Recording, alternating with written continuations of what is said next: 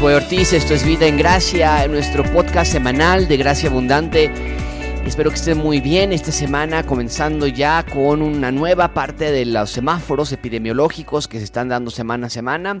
Y ya se anunció que próximamente, eh, si los números van de una manera correspondiente, las iglesias podrán reabrir ya después de más de cuatro meses de estar cerrados. Esperamos ya con ansias este día en que podamos regresarnos, por lo menos de manera escalonada. Manda un mensaje a nuestro correo electrónico contacto arroba graciacdmx.com o a mi correo electrónico también directamente a pastor.gracia.cdmx.com. Visite nuestra página de internet también, gracias.cdmx.com y descarga nuestra aplicación móvil en tu dispositivo, ya sea iPhone o Android.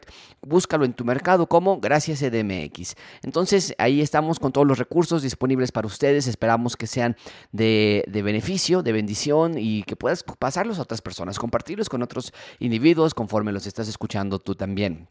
El episodio de esta semana es algo muy importante, una pregunta que va a ser muy práctica, muy, muy eh, de acuerdo a nuestros tiempos, que me imagino todos nosotros hemos preguntado esta clase de cuestionamientos eventualmente. Y la pregunta que esta semana vamos a tratar es cómo identificar sana doctrina. ¿Cómo identificar sana doctrina? Y es muy importante porque con el acceso a YouTube, con el acceso de WhatsApp y personas nos envían predicaciones, tal vez nos envían audios y todo el mundo está pasando información ah, de un lado a otro, es muy importante que sepamos discernir entre aquellas cosas que no son bíblicas, que no son espirituales y aquellas cosas que sí lo son. Déjame darte seis puntos importantes para identificar sana doctrina. Número uno, el mensaje que hayas escuchado, la predicación que hayas escuchado, el audio, tiene que eh, poseer un alto contenido bíblico un alto contenido bíblico. No que lea la Biblia nada más, ¿no? Se está pasándose leyendo la Biblia nada más la persona, sino que tenga un alto contenido bíblico. Es decir, que los puntos que esté haciendo, las aplicaciones que esté dando, las explicaciones, las interpretaciones, tienen que nacer del versículo de la Biblia que esté enseñando. Y esto también incluye hacer cosas bíblicas. Por ejemplo, entonces, una, una vamos a llamarlo así, una, una mujer predicadora que esté dando clases a hombres, a mujeres, no nada más clases a mujeres, que está bien.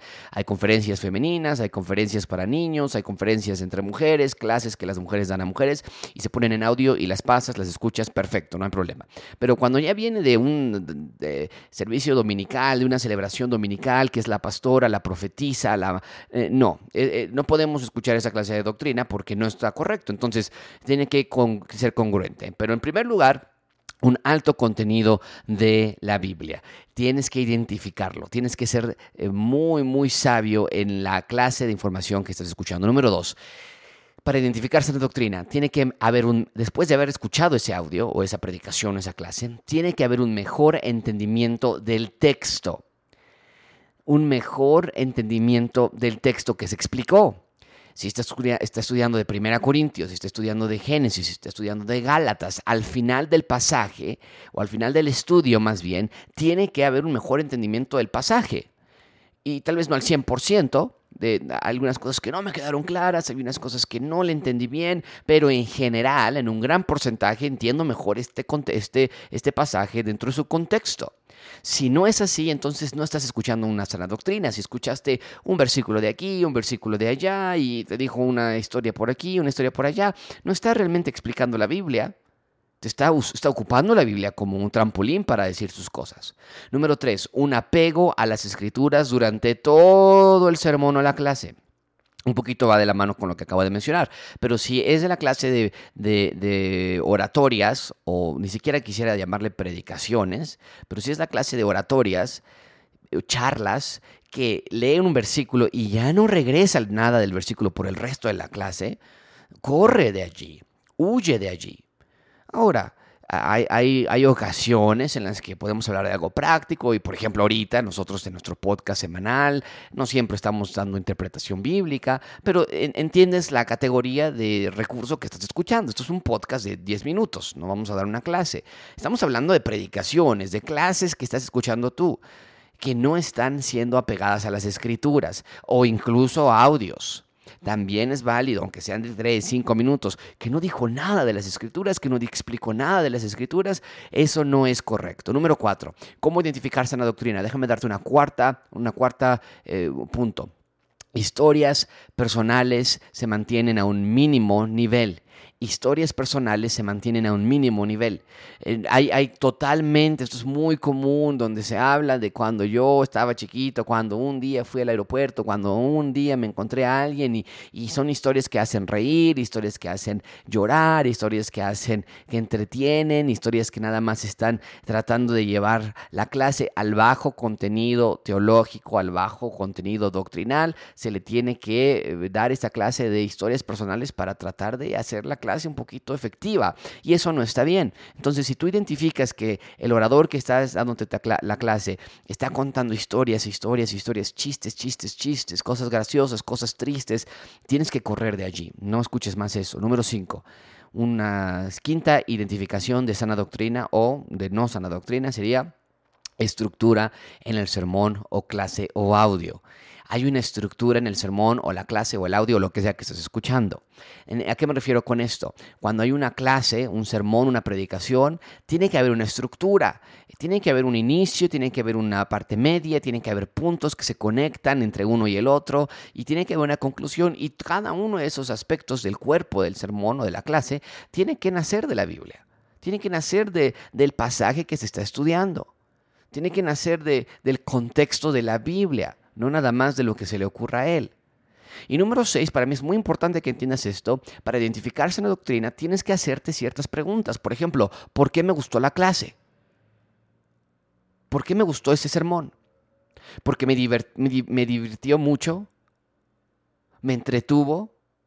O porque me edificó. Hay veces que salimos, y a mí me ha pasado, tú sales de un show, de, alguna, de, algún comediante, que, que, hay incluso comediantes cristianos, sale una película muy buenas cristianas, o, o, películas buenas que no son cristianas, pero que son muy buenas en su contenido, y tú sales y dices, oye, es que son muy buenas la película me divirtió muchísimo, me entretuvo, me, me, me puso una sonrisa en mi rostro. Pero cuando tratamos de clases o de sermones no podemos tener la misma, el mismo estándar porque a diferencia del cine o a diferencia de un entretenimiento, el sermón no es para entretenerme yo, es para alimentarme de la palabra de Dios. Ahora, esto no significa que tiene que ser aburrido y espero yo, creo, que en Gracia Abundante nos demos sermones aburridos.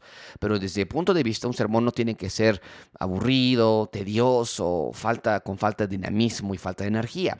Pero la contraparte es querer hacer un stand-up querer hacer un show de la predicación de la palabra de Dios. Otra pregunta que tienes que hacer para identificar sana doctrina es esta. ¿Qué diferencia hay entre la clase que escuché hoy con la de los optimistas? O el mensaje ético de algún tipo de clase de valor, educación cívica. ¿Qué diferencia hay entre la clase que escuché hoy y que me podrían dar en alguna otra disciplina? Catolicismo, budismo, mormonismo,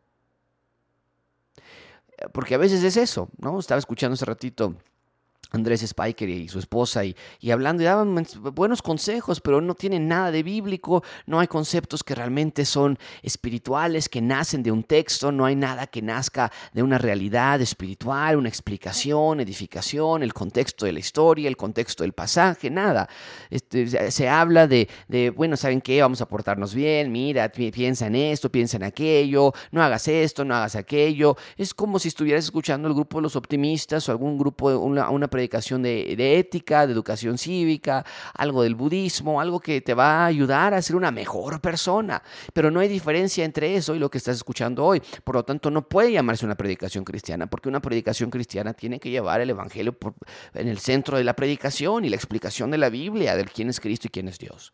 Entonces, ocupa estas seis eh, marcas para identificar si es una buena doctrina lo que estás escuchando, el sermón que te dieron, la clase que te dieron, si no tiene un alto contenido de de la Biblia y, nada más es esporádico la mención de ciertos versículos, no entendiste el mensaje, no entendiste el texto, el pasaje, eh, lee un versículo de Proverbios y después se salta uno de Apocalipsis y después se salta otro de aquí o no regresa a toda, durante todo el sermón a, la, a las escrituras, hay un gran nivel de, una gran cantidad de historias personales, no hay estructura, no entendiste cómo es que el punto uno se conecta con el punto dos o, cuándo, fue el punto tres, no sé, nos reímos mucho, me gustó porque me divirtió, me entretuvo, pero no hubo un una, una, clase que me edificara y que me mostrara quién es Dios a través de las escrituras. Eso no es sana doctrina. Espero que te sirvan estas marcas, ocúpalas y que Dios nos dé sabiduría a todos, discernimiento para entender qué es lo correcto cuando escuchamos la palabra de Dios. Muchas gracias, nos vemos en el siguiente episodio. Hasta pronto.